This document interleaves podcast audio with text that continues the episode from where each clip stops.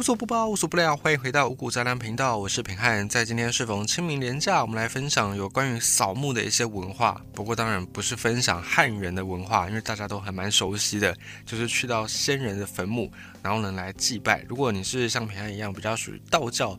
的流派的话，你可能就在拜完祖先之后，会拜贡品，然后会拜土地公，会拜龙神，还会来拜那个跪纸，就是拜完之后呢，会用那个小黄纸。然后用个石头三张为一组压在坟墓上，这个台语叫做“跪座”，有这样的习俗。但我们今天不是要分享汉人的习俗，而是分享蒙古人的习俗。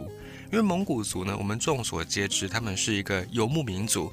游牧民族跟汉人这种以农业定居在一个地方的民族，一定是很不一样，饮食上也不一样，生活的模式也很不同，产业也不同，当然反映到墓葬上面也是完全的不一样的。一般来说，在蒙古主流的安葬的制度大概是有火葬、野葬以及土葬。那这些制度呢，不会互相的排斥，经常会混着来用。比方说，早期住在蒙古，就是被当成是蒙古族的祖先的这一群部落的人呢，以及呢居住在内蒙古东部地区这些契丹人，他们的习俗呢是把死去的人呢。遗体把它铺露在树上，直到这个肉腐烂，剩下骨头才会把它拿去火化。这是一种树葬混合火葬的方式，所以他们就并不像是汉人。如果是火葬，就完全火葬；土葬就完全土葬。他们可能会有混着的情形，先用野葬，先让他的肉体腐烂，然后再用火葬去把他的骨骸烧成灰烬。那么等到蒙古帝国崛起之后，受到了藏传佛教的一些影响，贵族他们会选择用火葬。那除此之外呢，只有孕妇或者是待产的产妇，然后传染病的患者以及没有结婚的人死后必须要用火葬。其他人呢就没有限制，你要野葬也可以，要土葬也可以，要混着火葬也都 OK。甚至呢就把尸体。放在马或者是骆驼，放在这种家畜的背上，然后让它去野外四处游走。最后呢，马或者是骆驼停下来的地方，这些家属呢就把这些尸体，把过世的人的骨骸，把它埋在马或者是骆驼停下来的那个地方，这叫做野葬。甚至呢，还有在更加的简便一点，就是也不下葬了，就马到了哪个地方停下来，就把那个骨骸就直接放在那个地方，也不埋了，然后就走了。那当然，这个背后呢，我们用汉人的观点来看，会觉得很不可思议。可是你要想，人家是游牧民族，人家在举家搬迁的时候，可能背后都跟着几百只羊、几百只马、几百只牛。当然没有办法说一切呢像汉人这样可以定居在一个地点，然后把它很隆重的去办这个仪式。所以这个没有什么对错，就是各个民族因应不同的风俗民情而演发出的不同的文化而已。但是不管是哪一种形式的下葬方式，对于死去的人，最后他永远的那个居住之地，蒙古族呢，他就不像是我们汉人会用坟墓，会用这个碑来当做记号。在游牧民族的文化里面，他们只有部落，只有氏族的认同，就是今天呢，你是属于这个 A 部落，那你就生生世世都是 A 部落的人，你的认同会跟着这个部落，而不会因为你所在的地方有改变。举例来说，像我们汉人，我们以台湾为例好了，在台湾的汉人，我们会觉得，哎，台湾就是我们的家乡。那今天假设你去到美国游学，那你会觉得美国对你来说是异乡。可是呢，对于蒙古族来说，假设他们今天在蒙古大草原上出生，蒙古当然是他们首先的故乡。可是假设他们因为游牧的需要搬迁，可能到了俄罗斯，那蒙古包在的地方呢，就是他们认为是家的地方。他们不会因为国家的不同而。觉得自己是生在故乡或异乡，甚至他们没有什么故乡的概念，他们没有这种地区没有家乡的概念，他们只觉得说今天蒙古包立在哪里，那哪里就是我的家。所以他们的认同是对于部落，是对于氏族。我身上流着成吉思汗的血，我去到哪里，我都是成吉思汗的后人，不会因为我去到美国，我就变成了美国人，那我就不再是成吉思汗的后人。他们比较不会有这样的一个想法，而且呢。实际上，也因为游牧民族，他们经常活动，要迁移来迁移去。人们就算立了碑、立了坟墓，也不一定每一年都可以回到坟墓立碑的那个地方去扫墓。所以，比较实际的做法呢，就是像蒙古族一样，也不立碑，然后也不去立那个牌子，也不做一些任何的祭祀、隆重的仪式，只是简单的做一个记号。甚至还有的蒙古族人，他们是很讲究，就是不要做记号，以免后人发现。他们还会尽力的去弥平那个埋葬下葬的痕迹，力求要跟草原环境、跟死者要合而为一。这个当然也是反映出他们的宗教观念。他们觉得人就是从天地而来，死后当然也是归于天地。像我们汉人，我们就可能会比较执着一些，我们就觉得说啊，人生下来当然是从无生下来，可是生下来之后呢，你开始变成一个家里面的成员，然后有朝一日你会变成长辈，变成长辈之后呢，你就是跟这个世界、跟这些晚辈有了牵挂，所以你就不再只是你自己，你要为整个家族来着想。但蒙古族他们就并不这样想，他们会觉得说，哎，天地之间跟人是融为一体的，甚至人呢是包含在。天地里面，所以怎么来怎么去，死掉之后呢，也不用过于悲伤难过，就只是回到大地，回到母亲的怀抱而已，这是他们的观念。那么根据蒙古的一些资料记载，蒙古以前的这些皇室贵族在下葬之后呢，为了怕有人来盗墓，或者是为了怕一些敌人报复，所以他们下葬之后会用那种战马，好几千匹战马，去把他们下葬的地方给它踏平，然后呢，甚至在踏平完之后，种上草，种上树，直到他们下葬的那块地跟周围其他地方看起来没有任何的差异为止，就是让你看不出来他们到底葬在什么地方为止。顶多呢用一棵孤树，就是只有单一棵树，或者是呢用一小丛灌木丛，或者是一些石头，甚至是那个箭射箭的箭来当成标记。可是呢这些标记往往就只能持续一段时间，过了几年之后。甚至不用几年，可能几个月之后，这些东西呢，它就会随着时间而消失。即便像蒙古族的这位英雄成吉思汗也不例外。在南宋的时候呢，就有流传一些文献记载，这个记载就说，蒙古人他们的坟墓是没有冢的，就不像是汉人一样有一个遗迹、有个遗址，而且呢，他们会用马去踏平，让这个下葬的地方看起来像平地一样。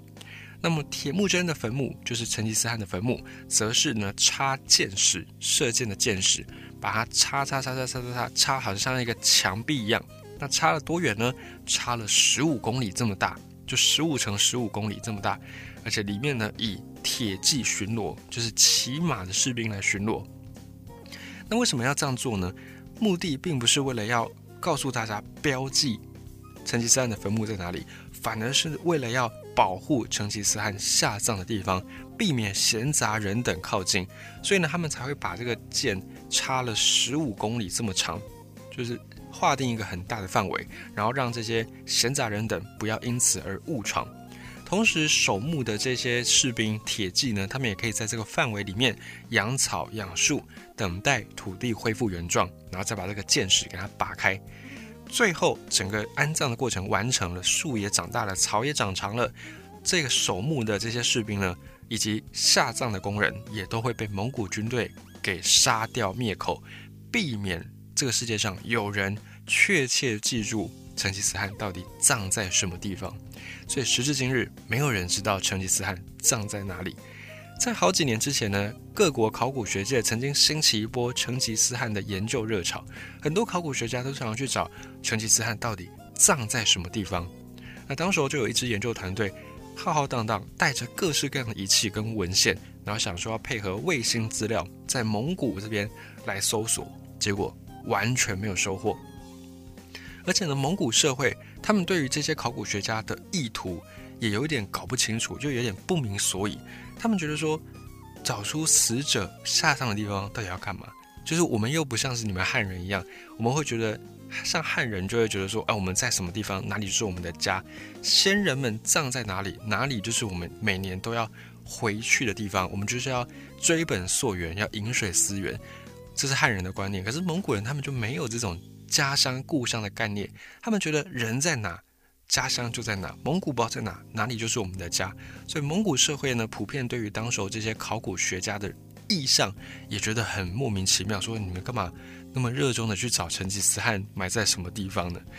而且呢，同时这些蒙古人他们更担心，你们在找在挖的过程当中，你们可能还会破坏我们草原的环境，还会破坏这种大自然的和谐。所以蒙古社会的普遍的反应是不以为然。除了成吉思汗之外，很多的文献上面也有记载说，成吉思汗后代的一些皇室贵族，他们在各地方也都有自己的皇家墓园。那这个皇家墓园的做法，也就像成吉思汗这样，下葬之后呢，他们会去标一个范围，那标出来这个范围。就是禁止闲杂人等进入，还会派人去巡逻。巡逻完之后，树长长了，草长长了，巡逻的士兵、下葬的工人也都是会被杀掉灭口，避免世界上有人确切知道这些贵族到底埋在什么地方。可是呢，不立墓碑、不立标记，并不代表说蒙古人他们就不在乎死去的人，他们就不在乎这些亲族祖先。反而他们很在乎，只是他们的在乎的方法跟汉人不太一样。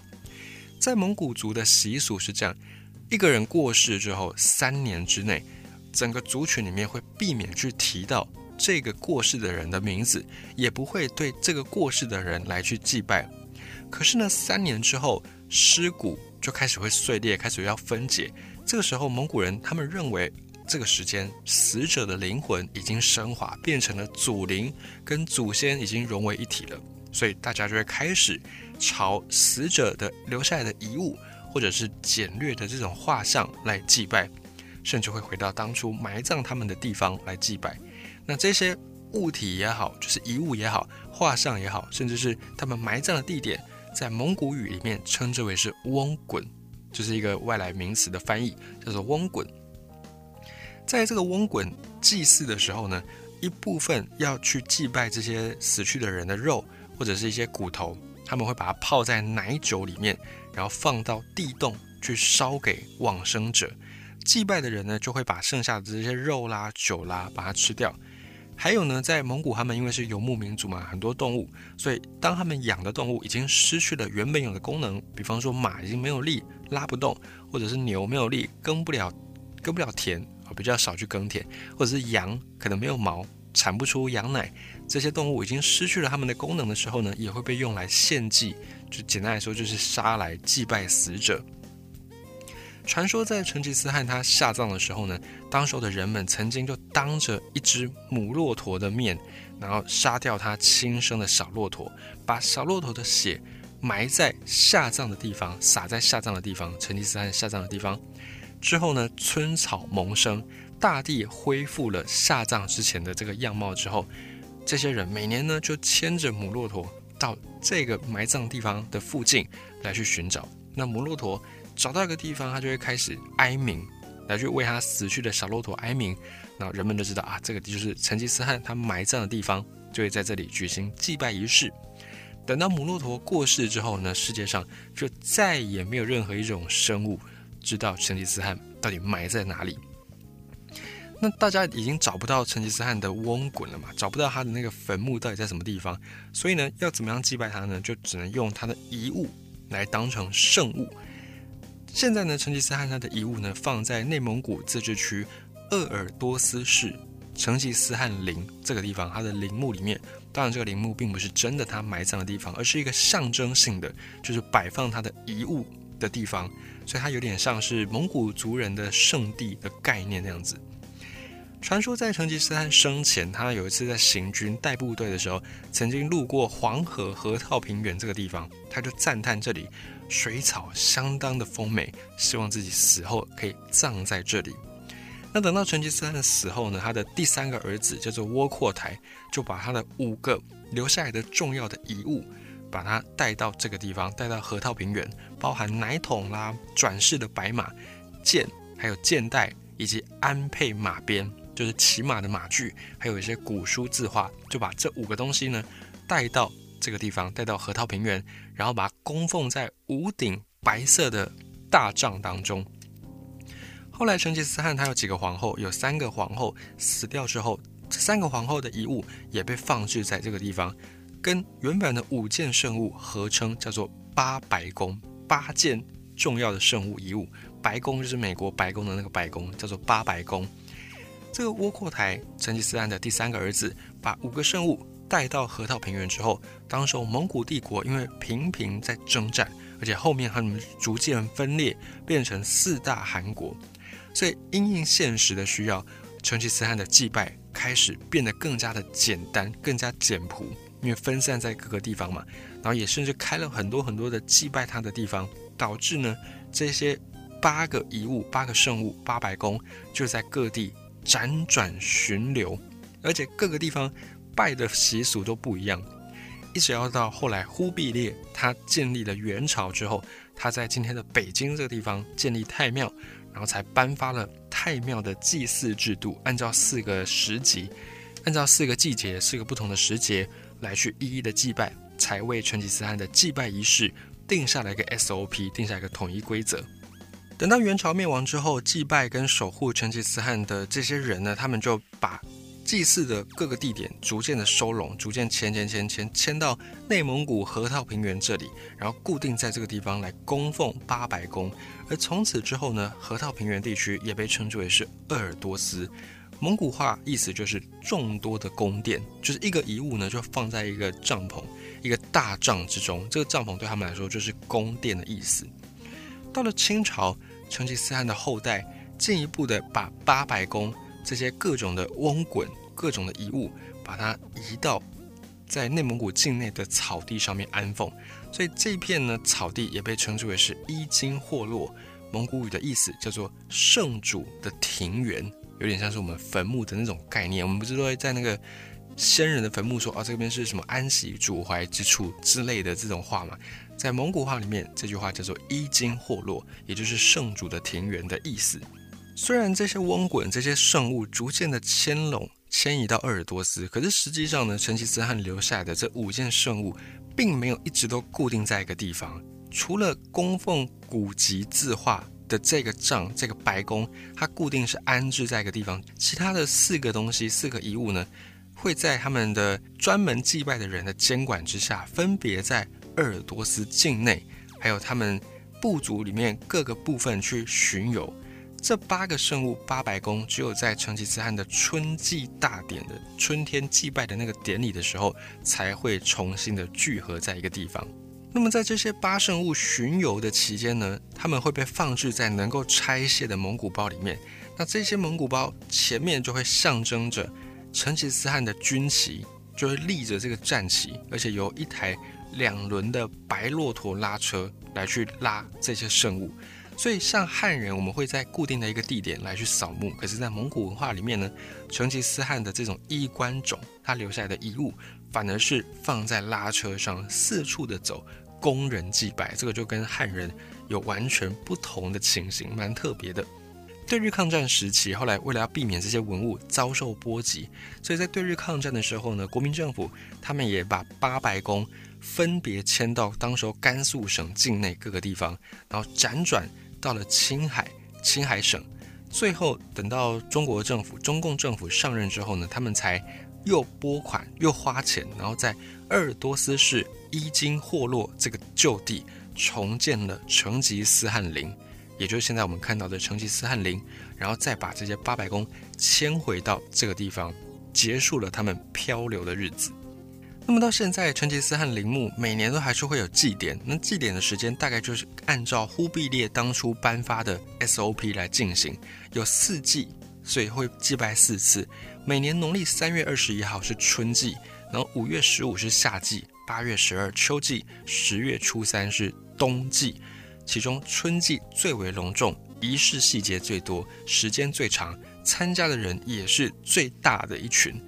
春季大典会从农历三月十七一直举行到三月二十四，前后总共要花八天。这个祭典也被称之为是鲜奶祭典，因为呢，在主祭日三月二十一号当天，他们会去参考成吉思汗曾经举办过一次春季仪式，就是祭，然后去撒九十九头白母马的马奶，然后撒下这些马奶，祈求苍天，祈求祖灵保佑人畜兴旺，土地平安。成吉思汗曾经做过这样的事情，所以在祭拜成吉思汗的祭典当中，他们就会在三月二十一号这一天主祭日当天复原这个传统，去复刻这个传统。所以这一天呢，也被称之为是鲜奶祭典。还有在这个祭典里面比较特别的是，在主祭日，就是三月二十一之前一天的晚上，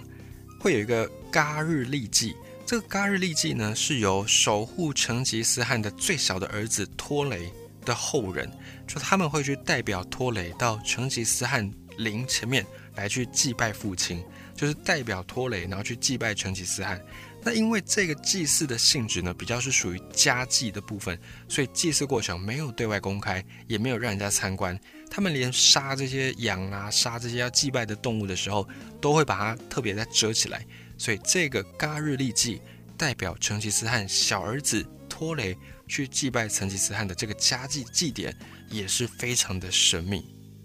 总而言之呢，这个八白宫以及呢蒙古族人他们的祭祀文化，不但呢是反映说他们游牧民族四海为家、天地为家的这种观念，也见证了说整个蒙古帝国他们随着部落崛起，然后变成一个大帝国，再因为帝国而衰落分崩。这个过程当中，祭祀的那种习俗、那种仪式也会跟着转变，所以成吉思汗他自己的地位也跟着变了又变。他原本是草原的父亲，在蒙古族人心中他是草原上的父亲，到现在他已经转变，在中共境内变成了中华民族的儿女，已经有了这样身份的不同。可是呢，像游牧文化以及成吉思汗，一直都是蒙古人心中。认同的那个标记，就是不管你今天在哪里，你在美国，你在欧洲，你在澳洲，你在哪里的蒙古人心里面呢，都对于这种草原，对于成吉思汗有一个认同，有一个很深的挂念。所以，与其说呢，蒙古人他们是去扫墓，倒不如说他们是去解乡愁，跟汉人的扫墓文化相当的不同。